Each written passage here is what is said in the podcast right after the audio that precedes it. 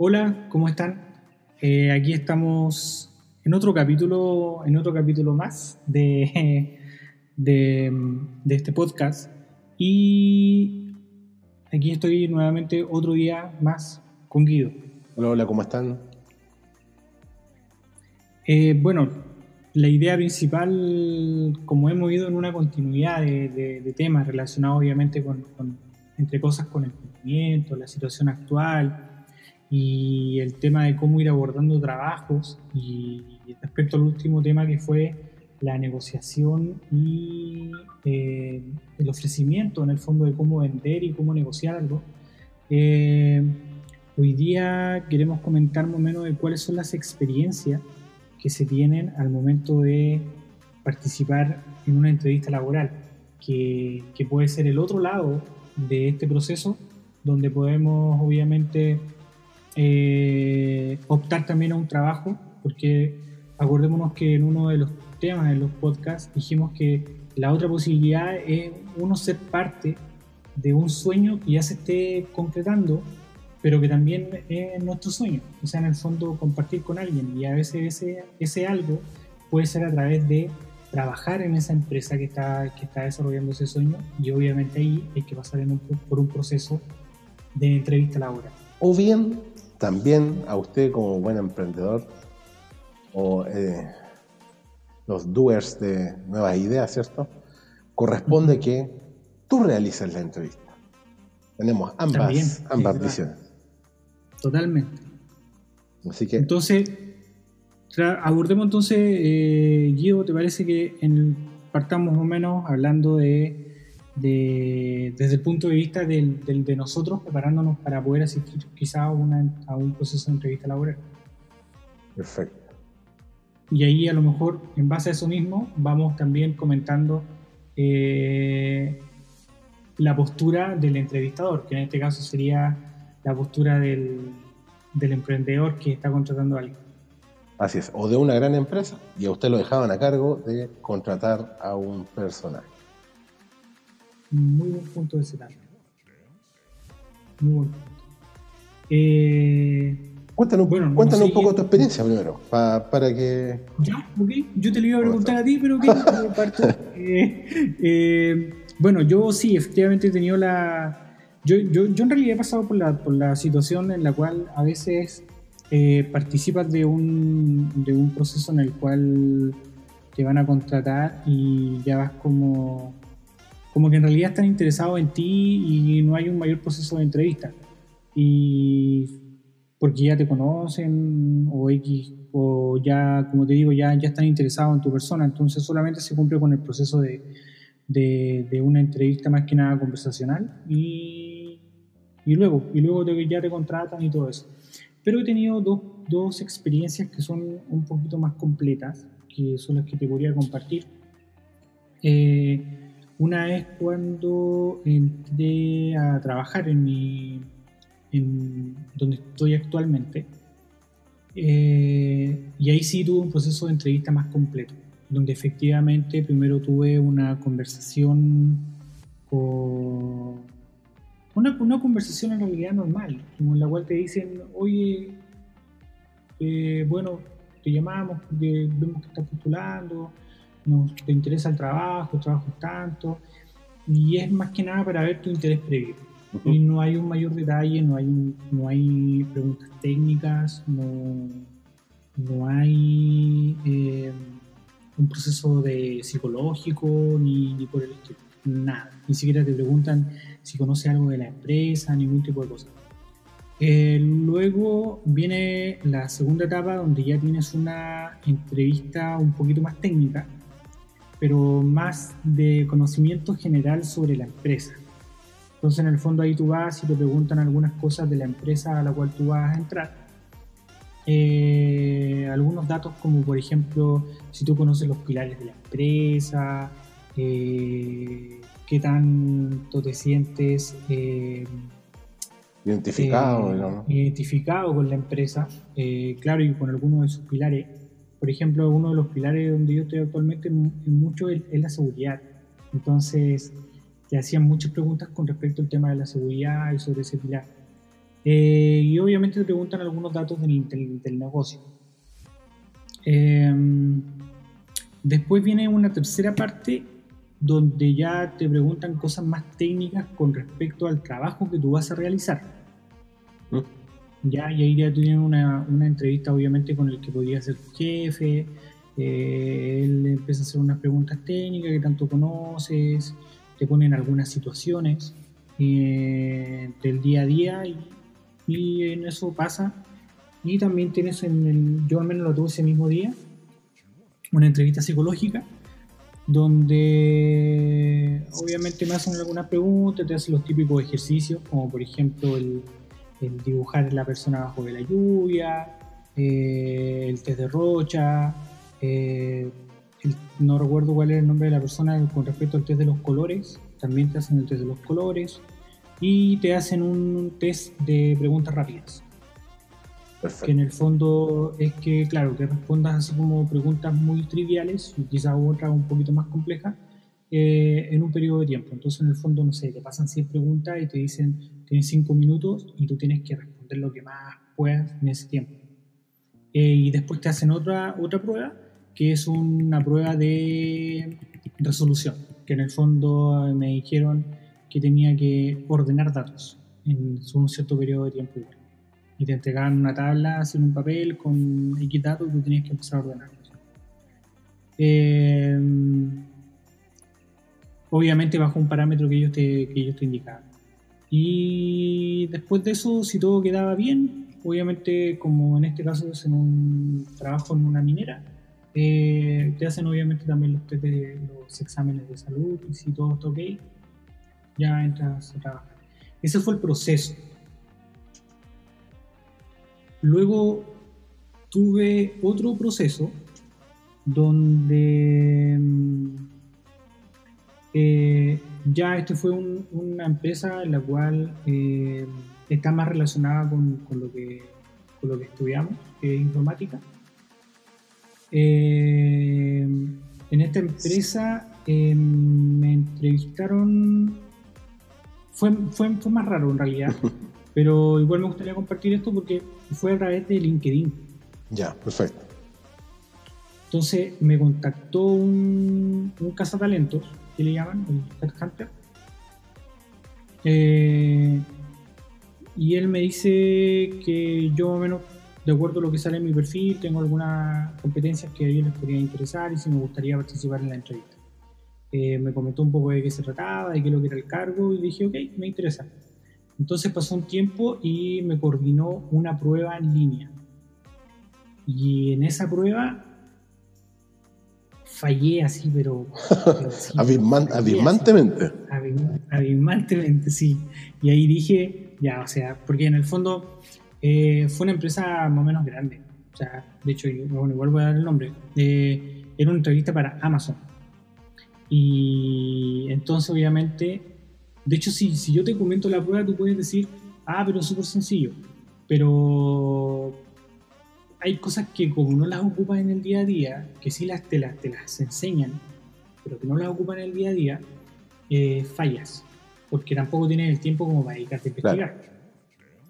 Entonces, por ejemplo, te hacían hacer dos algoritmos eh, pequeños, no, no, no, gran cosa, y luego tenías que hacer eh, el análisis del algoritmo y te preguntaban cuál era la complejidad de cada uno de los algoritmos que tú habías hecho. Onda, así como la complejidad desde el punto de vista de matemáticas discretas, eh, peso, más que nada, sí, te, pedían el peso, te pedían y te pedían, por ejemplo, que tú pudieras identificar, no sé, pues, esta el orden algebraico este o algo así. No tan, no tan nerd. No, no, no, tan nerd. Eh, no, solamente te preguntaban, por ejemplo, ya, no sé, pues, este era grande, este era cuadrático, este era cúbico, este era logarítmico, y tenías que identificar de acuerdo a la notación asintótica, esa es la mm. palabra. Entonces, en el fondo tenías que saber de algoritmia o análisis de algoritmos. Y en el fondo, claro, a nosotros nos lo enseñan. Pero, eh, pero tú no lo ocupás en el día a día. O sea, en el fondo yo a los algoritmos que hago todos los días, yo no le ando calculando ese análisis histórico así como... No, para nada. Lo que sí puedes hacer es que cuando estás programando, eh, lo haces con cierta lógica porque sabes que tienes que evitar, por ejemplo, los órdenes logarítmicos, los órdenes exponenciales. Y en base a lo, técnico tú te vas eh, encuadrando, ¿cierto? Para, porque sabes las consecuencias de ese tipo de, orden, eh, tratando de que no sea así. Pero más allá de hacer el cálculo algebraico o, o, a lo mejor la interpretación, claro, a lo mejor en ese, en ese momento como bajo presión no lo puedes pensar, o cuesta más pensarlo, como dices tú. Sí, mm. sí. Y fallé en esa parte, en realidad. Entonces ahí después se me fue el tiempo, porque te dan, creo que era como algo de una hora y media eh, para hacer eso. Y después venían las típicas preguntas donde te ponían en situaciones de la empresa, por ejemplo, si usted ve a tal persona y tal persona hace tal acto, usted está de acuerdo con el acto. O sea, ámbitos, digamos, éticos, valóricos ético valórico. Y de eso trataba la prueba. Entonces, obviamente, como fallé en la parte principal, me dijeron lo llamamos. Importada la ética. que pueda participar. sí.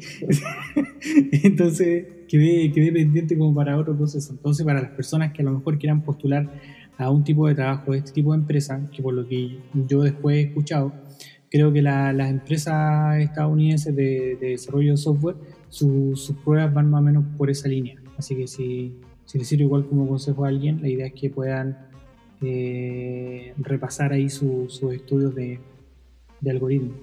Eh, pero en, resumen, en el fondo, eh, sí tienes que obviamente prepararte para un proceso de entrevista. O sea, ir así, por lo que yo sé, no creo que te vaya muy bien. Claro. Y quizás pecaste por inocente en ese punto, quizás, efectivamente.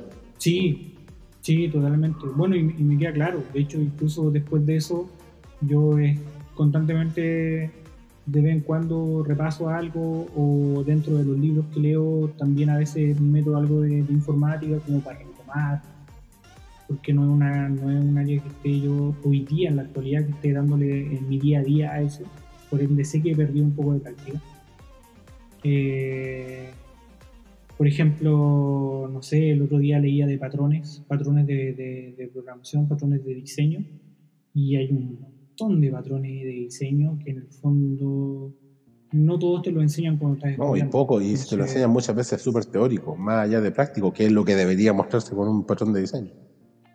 Exactamente. Entonces, en base a después de, ese costalazo, eh, hoy día trato de meter ahí en mi lectura algo de, de, ¿cómo se llama? De, cultura un poquito más general con respecto a ese tema, que hoy día me interesa retomar.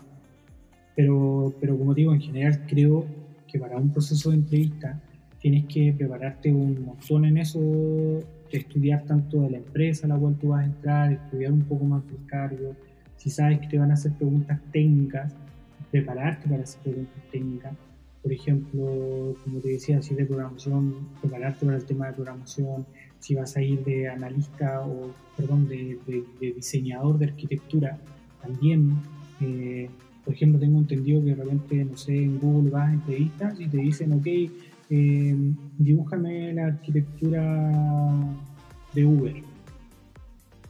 Claro.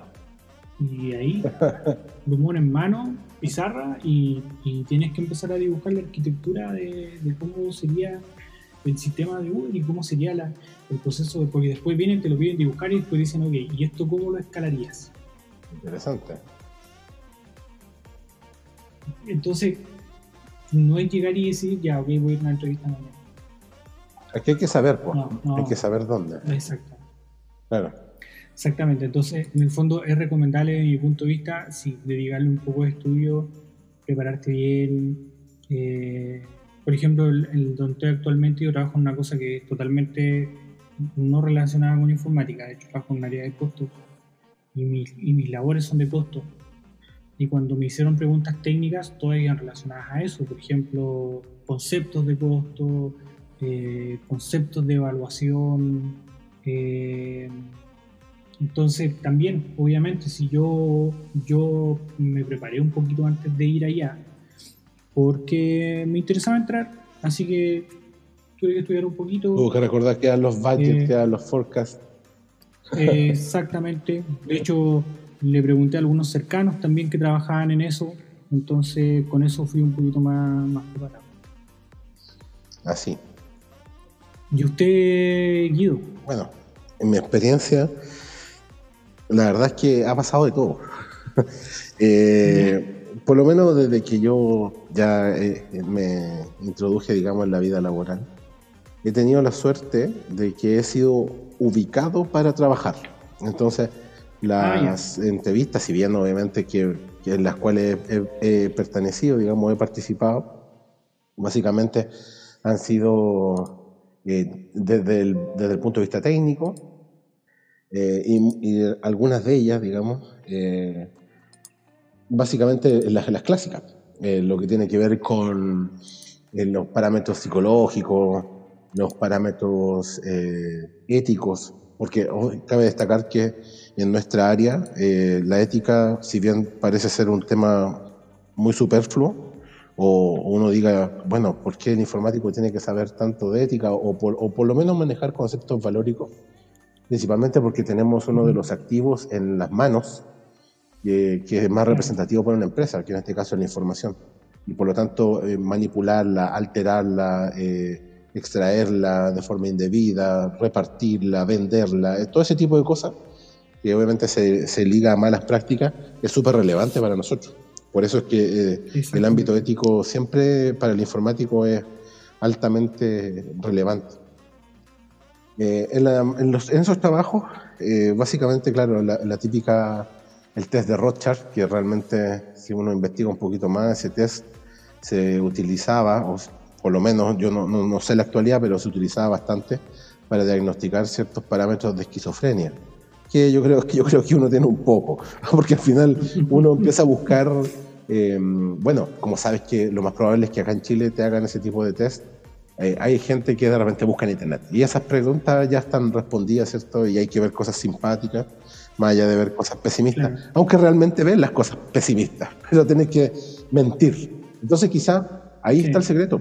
Qué tan mentiroso soy yo, y de esa forma también el psicólogo, porque él que le aplica este tipo de instrumento, eh, va visionando si realmente está en presencia de una persona que está siendo honesta o una persona que está mintiendo. Quizá más allá de, poder detectar realmente un caso de esquizofrenia potente, eh, va más por ese lado quizás. Yo no lo desconozco, pero quizás sea la estrategia de poder detectar un mentiroso de un honesto. Es posible. Ya podemos verlo así. Me han hecho también el test de colores, ¿cierto? Que uno tiene que ir manteniendo una gama de colores eh, según las preferencias y no debería contradecirme. También el test de respuestas rápidas, como lo había visto tú. Bueno, básicamente en, algunos trabajos, en el trabajo que estoy actualmente, eh, más allá fue como por un tema de que querían que trabajara con ellos. Y eso ha pasado eh, por lo menos tres veces en la vida, en la cual yo he ido básicamente como me necesitan, así que como sea, este trabaja para mí. Entonces, eh, han sido, como les digo, experiencias de ese tipo, en la cual en lo técnico sí es relevante, pero como ya han tenido antecedentes de mí, eh, creo que no soy una persona tan mal evaluada, por lo tanto, es básicamente cumplir el protocolo. Ahora, espero haber respondido bien. Ahora, distinto fue cuando comencé a hacer clase en una institución, que ya de estos cuatro años más o menos, eh, constantemente, porque antes ya había hecho clases mm, en distintas universidades de la región al menos, em, pero primera vez que me someten a una presión un poquito más alta, ya que eh, obviamente es para clases universitarias, siempre he hecho en el ámbito universitario, eh, y en esa, en esa experiencia puedo destacar que hubo sí, no, si bien había sido recomendado, pero obviamente recomendado tengo que pasar las fases psicológicas y de encuestas y trabajos personales. Eh, y ahí sí se me hizo una entrevista también así muy similar a lo que dices tú respecto al cálculo. De hecho, había preguntas de cálculo, preguntas eh, de, de, desarrollo para poder resolver lo más rápido posible también era un, uno, uno de, de, las herramientas que se utilizó para el proceso de entrar a esta universidad. Em, y no, la verdad es que fue bastante extensa. Bueno, me fue bien, eh, pero sí fue extensa. Y como esos servicios normalmente están tercerizados, por lo tanto, no se hizo en la universidad, sino que me mandaron a una empresa que realiza este tipo de test. Y al parecer me fue bien, todavía sigo ahí. Eh, pero también me ha tocado ser la otra parte, el contratador o la persona que eh, tiene que buscar personas para poder llevar a cabo un negocio o un emprendimiento o alguna empresa. Por, cierto tiempo, por harto tiempo, la verdad, estuve a cargo de una empresa de seguridad. Y dentro de ese rol me correspondía también hacer la parte de la contratación. Como el giro, eh, obviamente, es seguridad, eh, hay que tener bastante ojo para poder seleccionar a las personas que van a trabajar contigo, porque básicamente deben cumplir una serie de requisitos eh, que son ligados evidentemente a la responsabilidad, al cumplimiento, a la rectitud, eh, al manejo de las emociones. Por lo tanto, eh, tuve que también inmiscuirme un poco en el proceso de selección desde ese punto de vista. Si bien no aplicaba instrumentos psicológicos, ni mucho menos, pero sí tenía una batería de preguntas que podían ayudarme a poder identificar qué personas tengo frente a mí, de manera tal si servía para dar cumplimiento a este servicio. Y ahí de verdad que conocí un montón, un poco de todo, y ahí sí eh, estuve, digamos, eh, en el rol del contratador. ¿ya? Por lo tanto, eh, había que sacarle una imagen de esa persona eh, obviamente su antecedente, ¿cierto? Que no tuvieran ninguna penalización, pero principal era la forma de poder actuar, cómo actúa esta persona respecto a ciertas presiones, porque si ustedes comprenderán cómo es el funcionamiento de un guardia, por ejemplo, eh, tiene que tener un control bastante importante dentro de sus emociones, debe tener un alto control porque como es una entidad que va a permitir, en base a un criterio, eh, poder eh, permitir ciertas acciones o impedirlas, es importante que estas personas tengan eh, cierto perfil. ¿vale? Entonces, eh, esa fue una de las experiencias y también con algunas otras experiencias más de otro tipo de negocios buscando contrataciones, pero nunca con un, con una, digamos, con un procedimiento, con un método exhaustivo para poder contratar. ¿ya? Entonces, por ese lado, digamos, como que ha sido más eh, arbitrario, solo eh, teniendo en, claro una batería de preguntas. Yo soy bastante preguntón, eh, por lo general, siempre y cuando me interese. Si no me interesa, yo puedo mirarte al ojo y realmente no escucharte. Pero cuando algo, algo que, me, que, que, sí me interesa, evidentemente, soy bastante preguntón para poder obtener la información real. Entonces, muchas de las cosas o del rol del encuestador o del entrevistador tiene que ver también con la percepción que uno tiene de esa persona. Ahora, uno también es difícil porque uno tiene que mantener la objetividad, porque yo también soy humano y también tengo prejuicios, aunque no quisiera. Por lo tanto, eh, también tengo que ser capaz de ir aislando los elementos propios personales y ponerme en una posición neutral para poder hacer una buena entrevista y ser objetivo. Porque si bien es cierto, eh, puede haber algunas eh, situaciones, digamos, que me impidan tomar una buena decisión porque a lo mejor yo tengo prejuicios contra alguien o contra algún ámbito. Entonces, mantener esa neutralidad eh, también es parte de un ejercicio que es válido.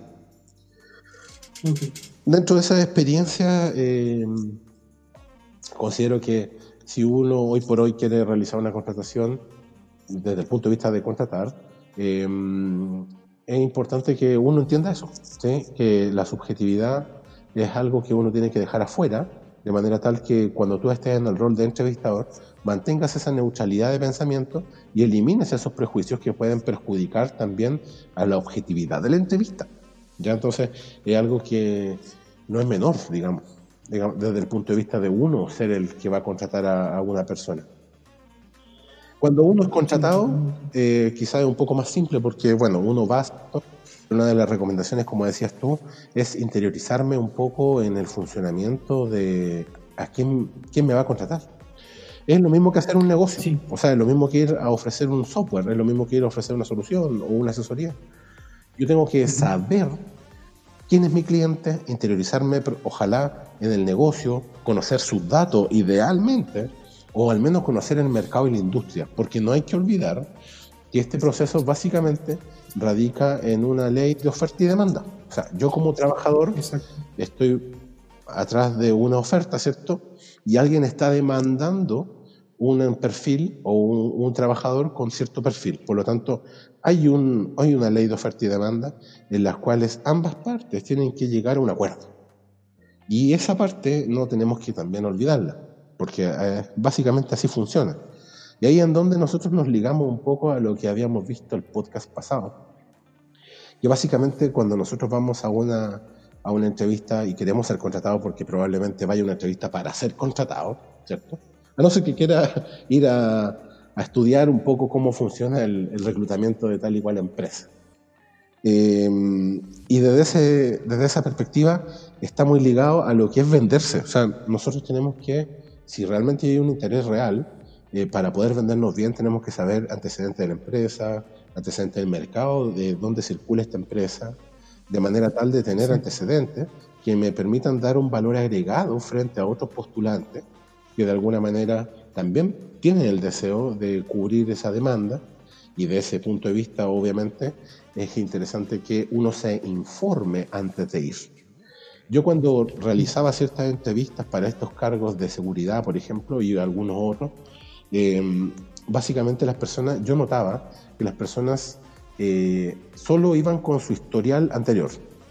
Básicamente me decía, yo trabajé en tal y cual lado, he estado tanto tiempo, he hecho esto, pero nadie se vendía. O sea, me informaban de lo que habían hecho, pero nadie averiguaba de mí o de mi empresa para poder decir, ¿sabes qué? Mira, yo para este tipo de problemas en la seguridad ofrezco este tipo de soluciones, me parece que hay que tener una visión tal y cual. O sea, las personas básicamente iban con las manos en los bolsillos y se presentaban y recitaban todo lo que ellos habían hecho.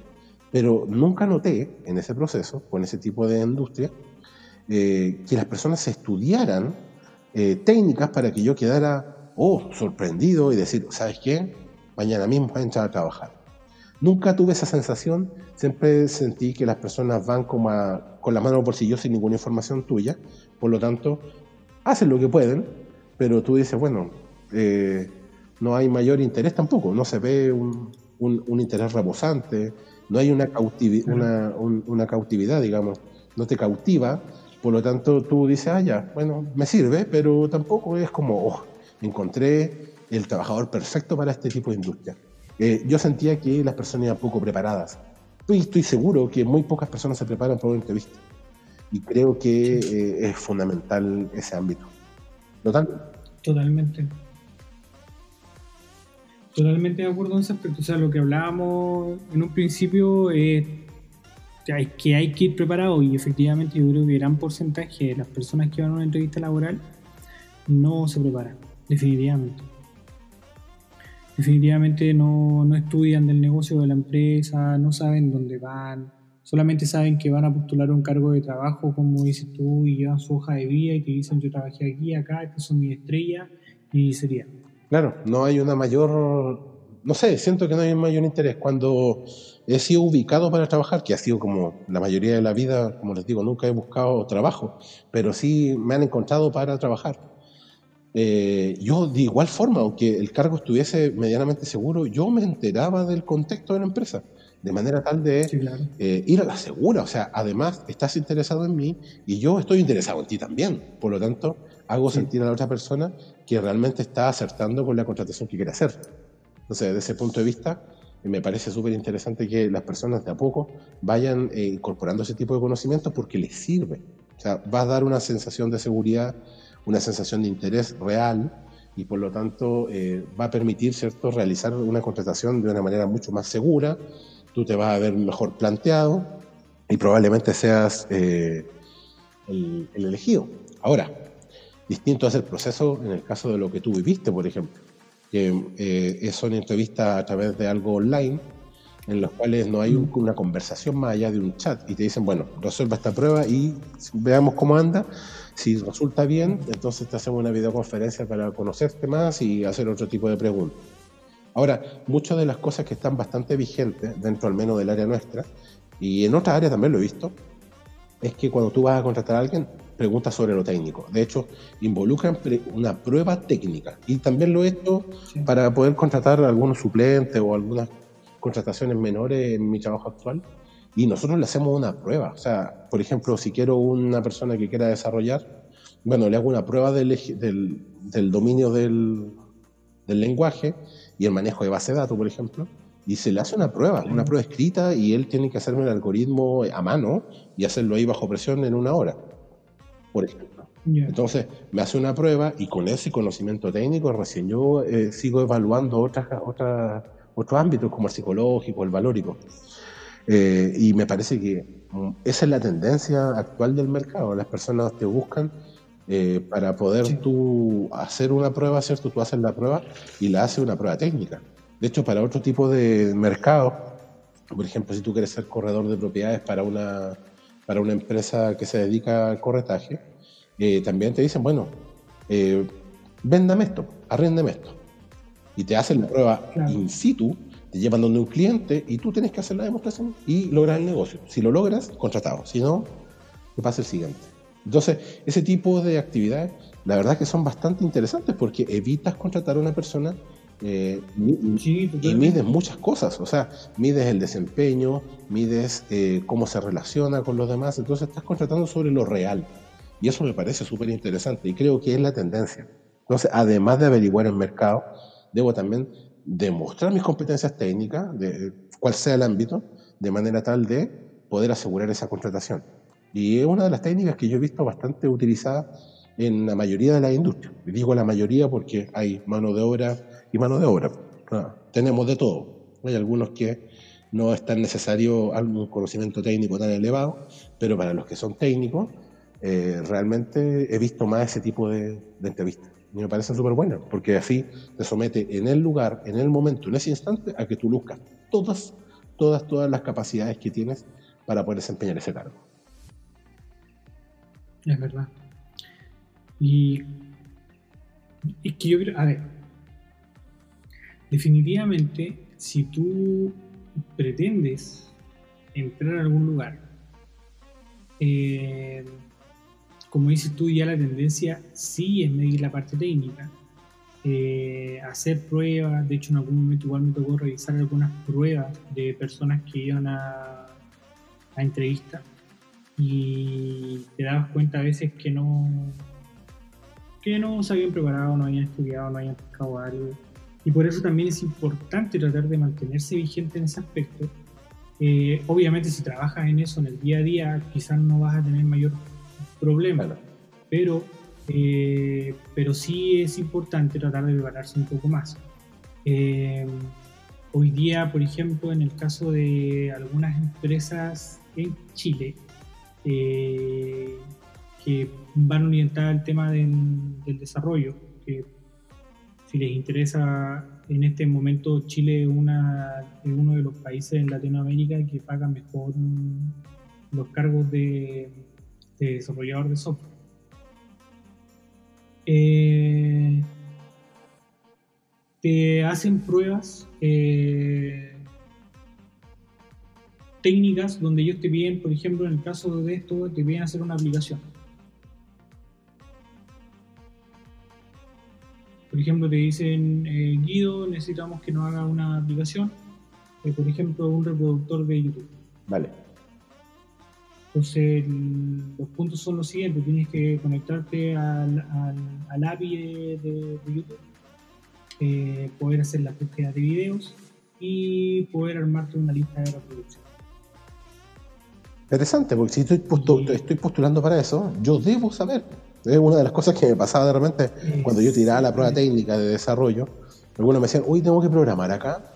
Pero que hijo, usted está, tirando el currículum para programador, pues mínimo hágame este algoritmo de búsqueda, recórrame, recórrame esta burbuja, no sé, cuestiones fáciles, o sea, tampoco era que me hiciera un módulo, sino que más bien eh, cosas que son universalmente conocidas, o sea, algoritmos de ordenamiento y búsqueda, por favor, esos primeros años.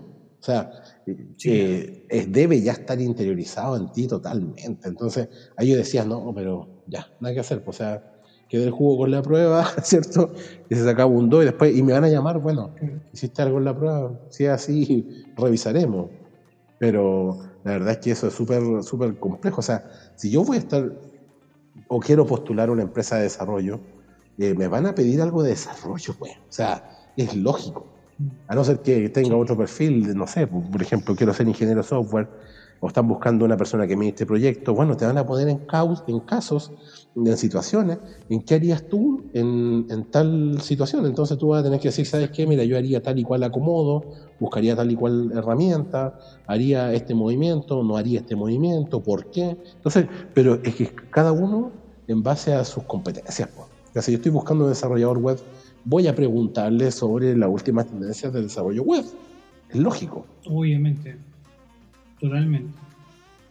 Lo mismo, si vas a contratar a, no sé, a un administrador de sistemas, lo mismo, le vas a preguntar, eh, le vas a preguntar seguramente algunas tendencias sobre algunos servidores y cosas por el estilo. Sistema operativo. O sea, es claramente a dónde va. Ahora, también hay empresas grandes como por ejemplo Google, eh, Facebook y quizás también Amazon, en que buscan personas que están recién egresadas para formarlas. Ahora, eso no significa que no se les realice ninguna prueba técnica.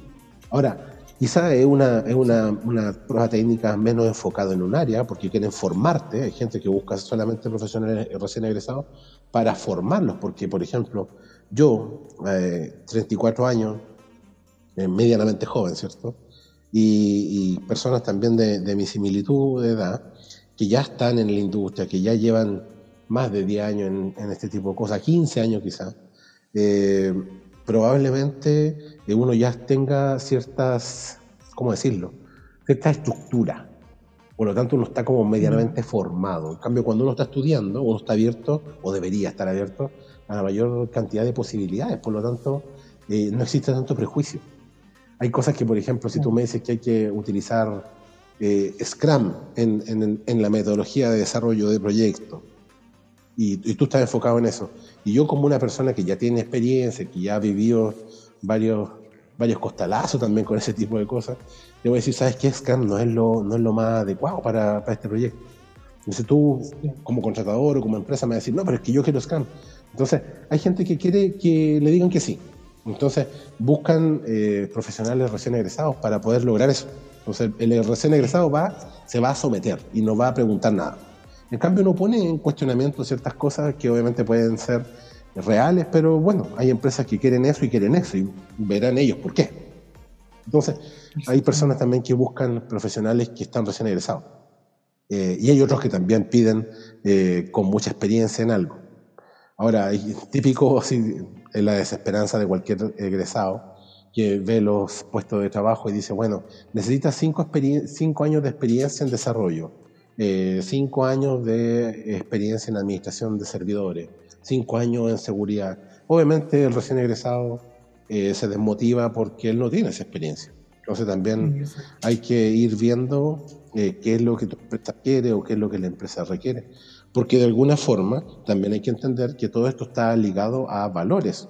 O sea, un profesional nuevo me cuesta más barato que un profesional de la edad de nosotros que ya tiene bagaje, ¿cierto?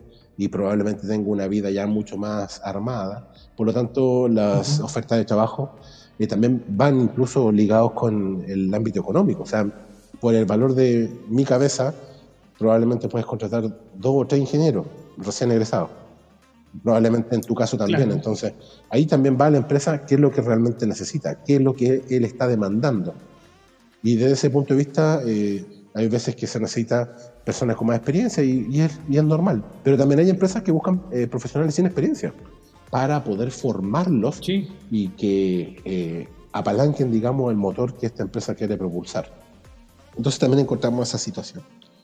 Es bastante, bastante usual en, en algunos casos, principalmente en el área tecnológica, que es una de las áreas que nosotros ejercemos, por lo menos Sí, de hecho también están estas empresas que contratan a estos famosos ingenieros trainee, que obviamente son contrataciones de, jóvenes, en el fondo, nuevos, nuevos profesionales, y obviamente los tienen en un proceso de estudio inicialmente, donde pasean por gran parte de las áreas para entender cómo funciona el negocio y sean uno más de ellos, en el fondo, como dices tú, que, no cuestionen tanto, sino que vengan a ser parte de, la empresa.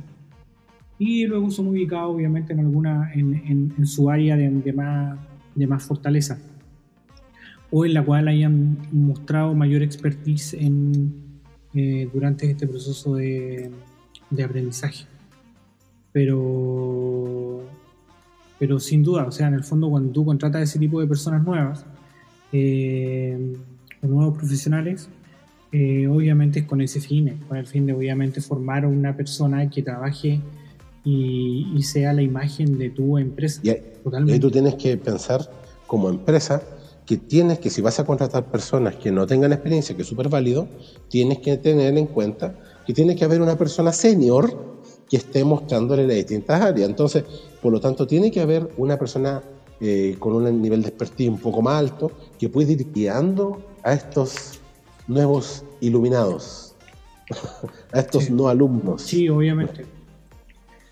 Sí, de hecho, en el fondo, eh, el concepto hoy día de, junior, de senior y todo el tema eh, es algo que, que se utiliza mucho y que incluso en el fondo tú puedes tener 40 años y seguir siendo un junior, porque vas entrando a una empresa nueva y necesitan formarte y necesitan moldear tu cabeza para este nuevo concepto y por ende vas a tener que entrar como un junior. Y así funciona. Aunque tengas años de experiencia, claro, porque como dices tú, porque así funciona. Porque en el fondo ellos van a necesitar transformar mi cabecita de nuevo y, yo también obviamente alinearme con, con los nuevos conceptos que ellos quieren. Ahora obviamente si el puesto está abocado a otro tipo de cosas, donde ellos quieren una mente fresca, que venga con nuevas ideas y todo el tema, obviamente ahí sí se va a esperar que tú pongas en la mesa tu experiencia y empieces a proponer o empieces a, a ofrecer nuevas propuestas. Efectivamente. Pero aquí obviamente hay algo a destacar. Creo que, creo, creo que en el fondo bueno, en este rato nosotros hemos estado hablando obviamente de, la postura de, lo que es la persona que va a la entrevista, la que va a buscar el trabajo, pero obviamente de aquí, para alguien que tiene un emprendimiento y que, que, necesita contratar personas, eh, obviamente tiene para rescatar varias cosas, en el fondo, que no tan solo venga y contrate a una persona porque la necesita, y, en el fondo no porque tú seas una, una empresa pequeña te vas a tener que bajar a eso, sino que también tienes que exigir estas cosas, también tienes que exigir que conozca un poco de, tu empresa, por eso es importante también que, que a lo mejor las páginas, las páginas web de cada una de estas empresas manejen un poco de información que, que así obviamente esta persona nueva que va a trabajar contigo pueda leer, pueda, por ejemplo, saber cuáles son tus valores, eh, cuál es tu misión, cuál es tu visión, eh, cuál es el rubro de tu negocio, cuáles han sido tus estadísticas de, negocio, porque o si no, él tampoco va a tener para saber o para, para saber como menos de qué se trata o orientarse y todo ese tipo de cosas. También es muy importante que obviamente ustedes puedan exigir que esta persona que vayan a contratar eh, tenga obviamente un dominio de, la, de las competencias que tú estás necesitando, totalmente. Porque luego lo mismo, no porque tú seas una pequeña empresa, vas a empezar a aceptar lo que en el fondo va llegando y lo que va botando la ola, ¿no? tampoco se trata de eso. No, por eso hay una demanda que tú tienes que saber muy claro qué es lo que tú esperas de esa persona. Porque tú tienes que saber para qué vas a contratar tal persona, para qué la quieres. Entonces, en base a eso, eh, te van a llegar miles de postulantes y como está la cosa hoy por hoy, la contingencia sanitaria en la que nos encontramos, evidentemente, va a haber más ofertas que demanda. Y eso es una claridad y una de las preocupaciones que hoy por hoy o tienen o deberían tener las personas que están ligadas ¿cierto? a las carteras de, de, trabajo, digamos. Hablando, hablando de los ministerios, ¿cierto? porque eh, evidentemente eh, va a haber más eh, oferta que demanda. Entonces, ¿cómo llegan ellos a hacerse estas estrategias para ir equiparando estas dos cosas? Entonces, van a tener que inyectar dineros para poder formar nuevas empresas, para apalancar empresas ya existentes, con la finalidad de cubrir o obtener una mayor demanda para esta oferta que está generando, porque por ejemplo, hoy por hoy nosotros como universidad seguimos en proceso de, mm, de formación, por lo tanto, eh, en pocos, en alrededor de un mes, yo voy a tener egresados de analistas, de, de programadores. Por lo tanto, eh, sigue saliendo personas. Por lo tanto, eh, esas personas tienen dos formas, tienen dos posibilidades. Una de ellas es buscar alguna empresa que los quiera contratar, que demande este tipo de servicio, o bien que ellos se eh, realicen, digamos, un camino de emprendimiento. Porque la máquina sigue funcionando, o sea, las personas siguen egresando y por lo tanto siguen habiendo vacantes, no muchas, pero o, bien la posibilidad de que ellos emprendan. Y yo creo que por ahí también parte la idea del podcast, que, era eh, envalentonar, dar algunos tips, dar algunas recomendaciones para las personas que quieran eh, emprender. Sí, realmente. Bueno, igual de todas maneras, a pesar de la, de la contingencia y todo esto, hay muchas empresas que ya están empezando como a adoptar de mejor manera el concepto este del, del, del trabajo remoto o teletrabajo o el homework también que, le llaman, eh, o work office, bueno, tiene tanto nombre esto. Home office. Eh, ahí yo en realidad, por ejemplo, en este último tiempo yo he estado revisando ofertas de trabajo y efectivamente hay ofertas de trabajo que están dándole eh, una inclinación más de, trabajo remoto. Entonces, en el fondo, eh, no se centren solamente en la opción de poder encontrar un trabajo desde su desde que sea físico cercano a su casa o algo o algo por el estilo sino que busquen efectivamente están saliendo ofertas laborales que funcionan de modo, de modo remoto y así ustedes pueden trabajar desde su casa eh, en el caso de que hayan perdido su trabajo o estén buscando algo, denle una vuelta, pueden encontrar, eh, de hecho en Google pueden, por ejemplo, colocar trabajo tanto remoto y hoy día Google tiene la chance de que está conectado a las páginas de, de, trabajos y obviamente genera una base de datos ahí de, de búsqueda laboral incluso ustedes también pueden ahí colocar cuáles son las inclinaciones de lo que andan buscando y Google les va a mandar un correo cada vez que aparezca una, oferta laboral del tipo. Eh, entonces, no nos deprimamos, el mundo también está cambiando eh, y por ende eh, se están abriendo estas nuevas opciones de, de poder trabajar de acuerdo a las condiciones actuales Así que es cosa de buscar. Eh, pero sí, obviamente, el consejo de lo que hemos hablado en todo este rato de que si efectivamente lo hacen y, van a la entrevista, prepárense. Pues la competencia va a haber, o sea, es un hecho de que va a haber más personas compitiendo. Por lo tanto, sí, claro. la recomendación es tomar las consideraciones respecto a enterarse, a dónde voy a postular, qué es lo que voy a hacer, ir con, información clara. Más que todo por lo que tú dices, porque, por ejemplo, si bien ahora hemos eh, estado en una situación de teletrabajo medianamente forzada, yo creo que este, esta metodología va a seguir, va a seguir, o sea, va a seguir manteniéndose. Básicamente porque la empresa, uno de los gastos que más realiza eh, es tener un espacio físico. Y yo creo que hoy tener un espacio físico básicamente o es para vender algo, pero para nada más las empresas muchas veces están reduciendo su espacio físico porque para ello también hay un gasto que en este momento, como está la economía, quizás no cubre. Por lo tanto, están buscando personas que trabajen de su casa. Y obviamente en la casa, tú como trabajador costeas tu internet, costeas tus cosas. Salvo que también hay empresas que te puedan dar algún beneficio por mantener este, este esquema. Pero yo creo que lejos, y fue uno de los primeros podcasts en lo que hablamos esto, eh, creo que lejos esta situación se va la situación del teletrabajo me refiero, se va a, propulsar. De hecho, ya venía habiendo personas eh, utilizando este método, empresas que ya incorporaban, ahora con mayor razón. O sea, el teletrabajo eh, es algo que yo creo que va a quedar.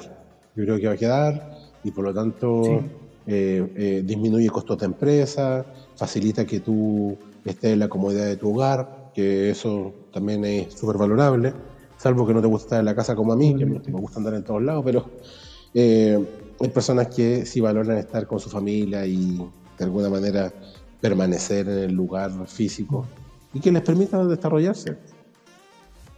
Sí, o sea, de hecho también hay que buscarle el lado positivo a esto, En el fondo, quizá al estar trabajando también de este modo se puede ganar el tiempo para poder quizás trabajar en ese emprendimiento que siempre han tenido en mente o, ¿por qué no?, empezar a, estudiar y, y, empezar a adquirir otro tipo de competencia. Sobre todo perfeccionarse, de hecho, eh, para mí los días que yo estoy acá en casa y los días que no estoy en mi casa totalmente igual, estoy copado de cosas y me suscribo a muchos webinars que aparecen por ahí de distintos, de mis intereses, digamos. Y básicamente estoy al frente de la pantalla casi todo el día, viendo distintas actividades. Hoy día, por ejemplo, estuve en una actividad de, de esa banca ética que le había mencionado de doble impacto y tuve la posibilidad de, conversar también con las personas de doble impacto para poder resolver algunas dudas eh, de inversión. Por lo tanto, eh, hay de todo. O sea, y, los cursos online hoy día más que mal están repuntando con todo eso. O sea, Udemy, eh, Platzi, eh, NextU, que son algunas empresas que promocionan algunos cursos eh, online. Hay otros también de, de mis intereses relacionados con inversiones, en los cuales uno puede tener acceso y, y estar haciendo mi trabajo, dándome tiempo para poder perfeccionarme, cosa que si yo me remonto hace un año atrás, eh, realmente yo llegaba a las 12 de la noche, a las 2 y media y al otro día temprano y no tenía tiempo de perfeccionarme tanto. Hoy por hoy tengo más oportunidad de perfección respecto a estos cursos porque básicamente disminuyo los tiempos de recorrido.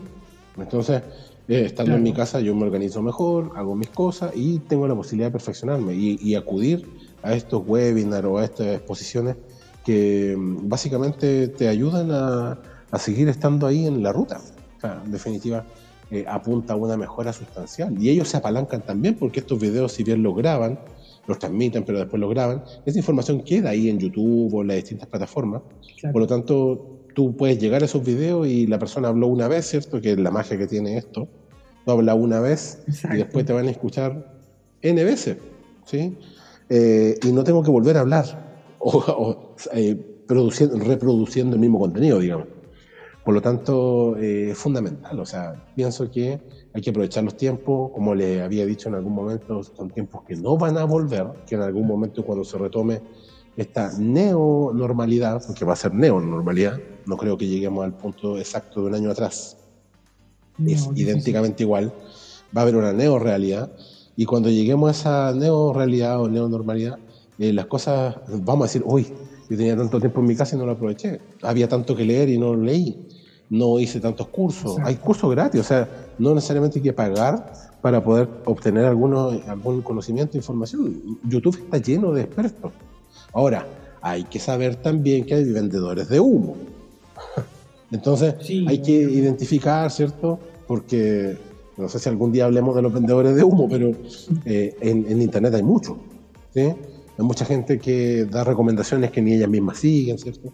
Entonces hay que saber buscar la información correcta, pero hay cursos que también, si bien algunos son de pago, y son bastante bajos los costos. Y tenemos el tiempo, que es uno de los activos más importantes de la vida, el tiempo. ¿Sí? Más allá de tener o no dinero, el tiempo es fundamental. Porque es algo que no va a volver. Entonces, eh, a las personas que están egresando, a las personas que ya egresaron y están buscando una salida económica para comenzar su carrera profesional, es interesante que también sigan eh, el proceso de esta educación constante, que no sea solamente estudiar en la universidad y listo. Mm. Eh, como les digo, la oferta va a crecer, por lo tanto van a haber muchas personas mucho más capaces. Así es que eh, hay que tomar las consideraciones y, volviendo ¿cierto? al punto principal de la entrevista, enterarnos a dónde vamos a participar, dónde estoy postulando, entender el mercado de dónde estoy postulando, para tener ventajas, tener un valor agregado frente a un competidor X que va a estar al lado mío, que también tiene las pretensiones de rendir ciertos servicios a una determinada empresa. Totalmente. Sí, tal cual lo decías tú. O sea, en el fondo es saber efectivamente, como, como, ya así como punteo en el fondo, saber bien dónde van a estar, eh, interiorizarse los valores de la, de la, de la empresa, en, lo, en el negocio. Quizás es bueno también revisar la página web de la empresa en busca de esos datos. Eh, estudiar, obviamente, por si acaso, repasar conceptos técnicos. Eh, y obviamente ver en el caso de que yo sea el, que entrevista, ver también obviamente y prepararme de cómo yo voy a medir esas competencias técnicas y cuál es la mejor manera de poder medirlas y saber que efectivamente ese profesional es el que me sirve. Eh, pero nada, o sea, en el fondo es, es prepararnos tanto entrevistador como entrevistador. Totalmente. Claro. Tiene que haber una preparación ahí, pero impecable. Así, que por eso, igual como dice Guido, es importante estar constantemente estudiando. Eh, como, como comenta Guido, hay un montón de plataformas hoy día disponibles para poder hacerlo. Eh, hay algunas que son totalmente accesibles a un precio totalmente bajo, incluso algunos a costo cero. Eh, YouTube no tan solo está lleno de, de videos de, de música, cosas por el estilo, ¿no?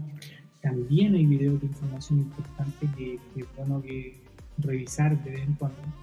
Y también están estos formatos, están, los podcasts, que hay gente donde eh, comparte también información muy importante. Eh, y si no les gusta leer, está lleno también de audiolibros, el fondo, o sea, están todas las opciones para, para uno poder eh, nutrirse de, de, ciertos conceptos, de las competencias, abrir un poco más la mente y de esa manera estar un poquito más preparado, eh, por ejemplo, en un proceso de entrevista o en una presentación, eh, o cuando como independientes, por ejemplo, les toque, eh, no sé, ir a presentar su empresa o ir a presentarse ustedes.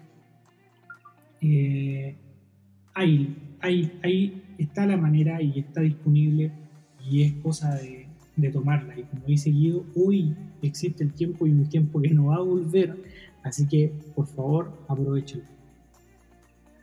Sí, es interesante que se, valore eso del, tiempo, muchachos. Yo creo que eh, el tiempo es una de las cosas que eh, más importante que, todo, más importante que el dinero, más importante que cualquier elemento.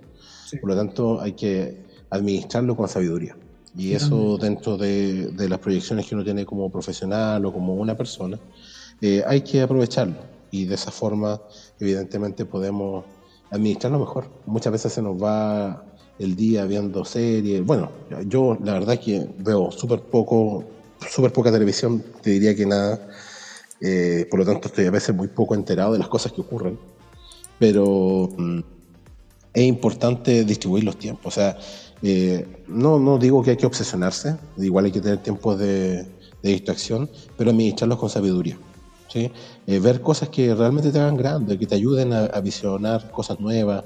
En Netflix hay un montón de series buenas, documentales.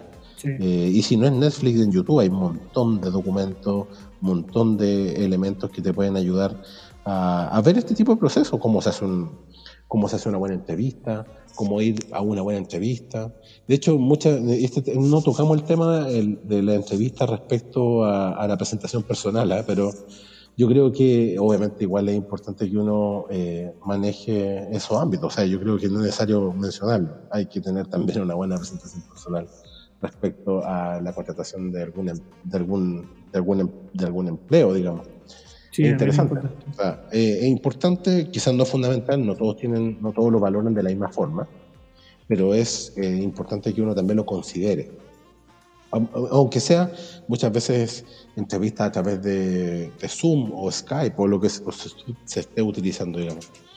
Eh, creo que no es necesario mencionarlo, pero creo que es importante igual porque finalmente ustedes tienen que entender que la empresa es una imagen yo quiero vender una imagen y aunque no nos guste, por lo menos en lo personal no, no me interesa mucho, pero el mercado dice lo contrario. El mercado dice hay que cuidar la presentación, hay que cuidar el léxico, hay que cuidar el vocabulario, hay que cuidar la ortografía. Mm. En los currículums, cuando ustedes generan sus currículums para poder hacer las postulaciones, ojo con eso. Sí. Yo creo que una de las recomendaciones también en lo que respecta a ese tipo de documentos es que cuando usted va a postular a un trabajo, por ejemplo, de desarrollo, no ponga que trabajó en Sodimac. no es necesario. Eh, más es menos en este caso. ¿sí? Eh, hay que poner lo que precisa respecto a eso. Entonces uno como contratador o como entrevistador mirará el antecedente y dice, mira, esta persona tiene ciertos eh, experiencias, digamos, y me interesa por este motivo. Entonces hay gente que de repente llega con unos mamotretos eh, tremendos de currículum que muchas veces no es necesario. O sea, yo creo que eh, a un canadiense una o dos hojitas y suficiente. Suficiente, porque en realidad eh, la, realidad de la persona la va a obtener cuando se entreviste, cuando eh, se pueda encontrar a través de, videoconferencia o, presencialmente. Y ahí voy a, voy a terminar de obtener la información pero un currículum de 10 hojas, de verdad que eh, yo creo que es una falta de respeto. Entonces, eh, más es menos en este ámbito, ¿vale? Entonces, creo que una de las recomendaciones es, ¿cierto? Obviamente cuidar eh, el, tema de la ortografía, o sea, yo encuentro de pésimo gusto encontrarse con este tipo de sorpresa, que un profesional venga con una cosa eh, mal escrita, ¿verdad? Que son, son cosas de cuidado. O sea, ese tipo de cosas yo no las la estamos mencionando, pero no voy a, ahondar en ese tipo de elementos, porque realmente lo doy por hecho de que si tú vas a postular, tienes que tener el cuidado mínimo de ese tipo de cosas. Totalmente para, el trabajo, para el trabajo que sea. Por eso que no es digno de mención, pero terminamos mencionándolo igual, pero no sin, sin profundizarlo realmente. Sí, es que lo que pasa es que haciendo referencia al podcast pasado, eh, uno también al mismo tiempo es un producto y es un producto desde el momento en que uno presenta el currículo o tu hoja de vida en el fondo, eh, ya esa es tu primera muestra de tu, de, de, tú como, como, producto. Eh, luego viene tu, presentación personal, tu manera de manejarte, tu manera de hablar y todos esos conceptos que, que comunicaba Guido. Entonces, en el fondo, es importante porque eres tú como producto completo. Entonces, en el fondo, si fallas en algo de eso, es un producto que no se ve bien y al no verse bien, no, no va a haber mucha inclinación por querer adquirir. Es la realidad de las cosas. O sea, por más que yo soy de las personas que eh, no, no, no, dejaría a una, a una, afuera a una persona que tenga una presentación personal intachable, digamos, pero el mundo funciona así. O sea, desafortunadamente para algunos, eh, no, no, todos eh, tienen la misma apreciación. O sea, el mercado demanda imagen. O sea, más que, más que nunca, hoy está presente eso. O sea, ojalá el ejecutivo o el profesional fuese una persona eh, con una apariencia, digamos, bastante cuidada. Aunque yo no comparta eso porque yo no lo comparto, realmente no lo comparto, pero el mercado funciona así. Y, y, si uno quiere ser parte de ese mercado, tiene que adaptarse a las necesidades de ese mercado, incluso necesidades superfluas como esa. O sea, quiero que quede claro que no las comparto, pero no soy, em, no estoy ciego, digamos, a lo que el mercado en sí demanda. O sea, el mundo es ese, el mundo funciona así, y bueno, me gusta o no, si quiero ser parte de ese mundo, tengo que buscar la adaptación. Y bueno, tampoco es gran esfuerzo. O sea, realmente tener una, una, presentación medianamente normal. O sea, tampoco hablemos de. Ah, bueno, de punto en blanco, salvo cuando sea yo un postulante de un cargo alto que sí va a demandar eh, presencia en algunos aspectos. ¿Cierto? Pero es importante que uno no sea ciego, digamos, con eso y, y podamos ver la realidad la realidad eh, en esta industria, por lo menos en Chile y en otros países, probablemente sea, eh, también evalúan ese, tipo de componentes. Aunque yo no estoy de acuerdo. Porque si yo estoy de acuerdo es una cosa, pero realmente la verdad de los demás hacen una realidad y bueno, es esa realidad y bueno, si quiero ser partícipe de ella, entonces debo buscar como buen animal, ¿cierto? La adaptación para poder sobrevivir en esa jungla llamada mercado. Exactamente. Bueno, yo creo que estuvo bien de nuevo el, podcast.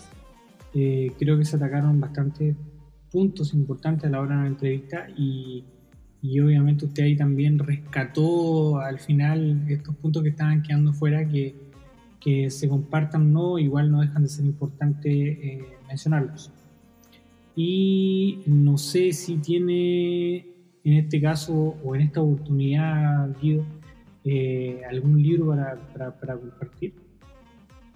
Mira, la verdad es que dentro de mis lecturas habituales, que radican en, entre ámbitos de mercado, economía, tecnología y también filosofía y historia y arte. Esas son como las aficiones que, que, me gustan y las que comparto y las que leo bastante. Pero en el ámbito de, de mercado sí me he encontrado con un par de libros en los cuales he leído eh, uno. ya, así que disculpen la, la, cantidad, pero es un libro que tiene que ver con entrevistas. Pero ha sido solamente uno, así que hoy voy a dar modestamente solo un título. Ya respecto precisamente a lo que es cómo sobrevivir a una entrevista de trabajo. ¿vale? Ya, perfecto. Porque obviamente hay otros libros que apoyan el, el proceso de, de, gestión de capital humano, pero si estamos hablando de entrevista hoy día, solamente le podría recomendar un libro bastante bueno, lúdico, así que pues, por lo tanto no aburrido, que se llama Te llamaremos, ¿Ah? o Cómo sobrevivir a una entrevista de trabajo. ¿ya? Es de una autora que se llama Matilde Ramadier, es un libro simpático, divertido, está en inglés, está en español, ya así es que está en Amazon, si alguno quiere comprarlo, ¿cierto? Pues internet debe estar por ahí, yo lo tenía por ahí en un PDF abandonado, ya. Eh, y tiene que ver un poco... Eh, sobre la descripción del proceso de entrevista de un entrevistado eh, de una forma bastante cómica, pero evidentemente detrás de, esa, de, ese elemento cómico existe también claves que permiten eh, desenvolverte bien en una entrevista de trabajo. Y que es un libro bastante liviano eh, y bastante útil, ¿sí? No, no está de más.